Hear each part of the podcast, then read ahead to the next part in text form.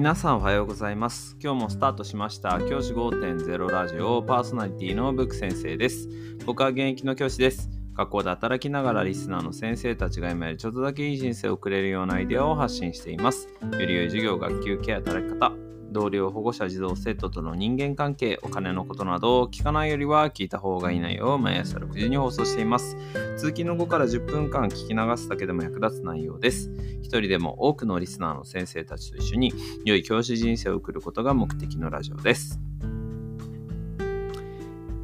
今回のテーマは共通テスト痴漢煽る投稿相次ぐ受験生を守る行動をというニュースを取り上げたいと思います。13日から共通テストが行われました。その時期にですね、えっ、と、痴漢チャンスデーなんていう風にですね、SNS で書かれていたりというようなことがあるようです。要は、このタイミングで、あの受験生たちは受験を優先しようということで申告しづらいっていうところにつけ込んだというようなものですよね。うん、本当に、あの悪質極まりないですけどまずこういったことをですねうん何て言うんでしょうねもう僕たちもうモラルとかあのそういうことも含めて改めて考えなきゃいけないなというふうに思うんですね。で、えっと、被害に遭われた方が実際にいるということで、これニュースから取り上げてるんですけども、えっと、ある方が、えっと、えー通学の電車の中で高校生の時に、えっと、痴漢をされたと。でその時の状況状況について手がずっとぶつかってくるな満車満員電車で揺れてるからこういうこともあるのかなと思ったら手の甲だったのが手のひらになってだんだんお尻をつかむような動きになってきたので初めて痴漢だと気づきました。まさか自分が痴漢に遭うとも思ってなかったですし恐怖で頭が真っ白になってしまいました。と話したということで。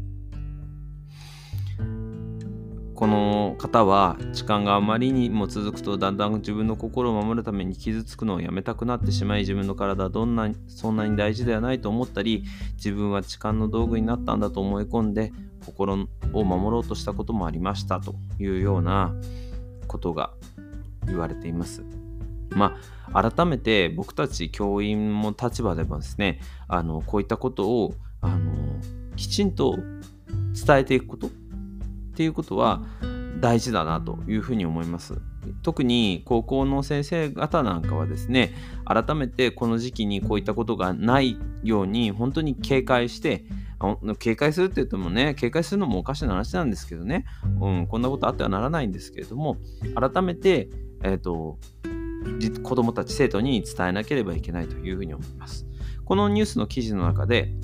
被害に遭わないために対策としては電車を乗る前に周囲を確認する。怪しげなね人がいないかというのを自分の周りを確認して周囲にいた場合には別の車両に乗ったりとかいうようなことも大事です。あとは電車内の立ち位置に気をつける。できれば満員電車だとねなかなか難しいんですけれども、まあ、背中に壁というかあの扉があったりとかあの背中に側にこうえっと、なんて言うんでしょうね。例えば、あの、座席があったりとか、そういうような形にしたりとかすることが大事ですね。要は、触られるとか、そういったことを他の人の目を通じて消すっていうことですね。そういうリスクを減らすっていうことも大事。あとは、できれば制服ではない服装で行くことを心がけてほしい。これはなかなかね、難しいところもあるかもしれません。で電車に乗る前は女性専用車両がないか確認したり痴漢は駅のホームでターゲットを選ぶケースがあるのでホーム上に不審な人がいたら離れた車両を選んだりするっていうことも大事だと。いうことですね。はい、であとは、うんあのーこの方がのおっしゃってるのは制服を着る場合はスカートの下に運動着を履くことも有効だということで。まあこれもあのね寒い地方とかだと履いてる子とかいますけどそういったことで防ぐってことも大事っていうことですね。もう犯罪者があなたを狙わないためにどうしたらいいかっていうことを考えさせるっていうことも大事かなというふうに思います。特にね、受験期、ここの高校生なんかはこの辺からね、あの、私立の高校だった、私立の大学だったりとか、あとは私立あ国立の二次試験とかがあったりとかで、あの、いろんなところで電車で行ったりするっていう機会があると思います。その時に気をつけなきゃいけないことっていうのを改めて教えてあげる必要があるのかなというふうに思います。やっぱり、こういったこと、あのね、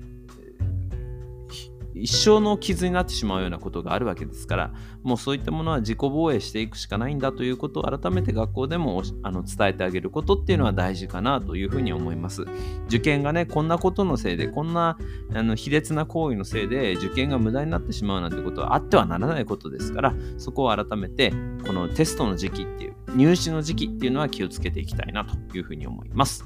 じゃあ今日はこの辺で起立で着席。さよならまた明日。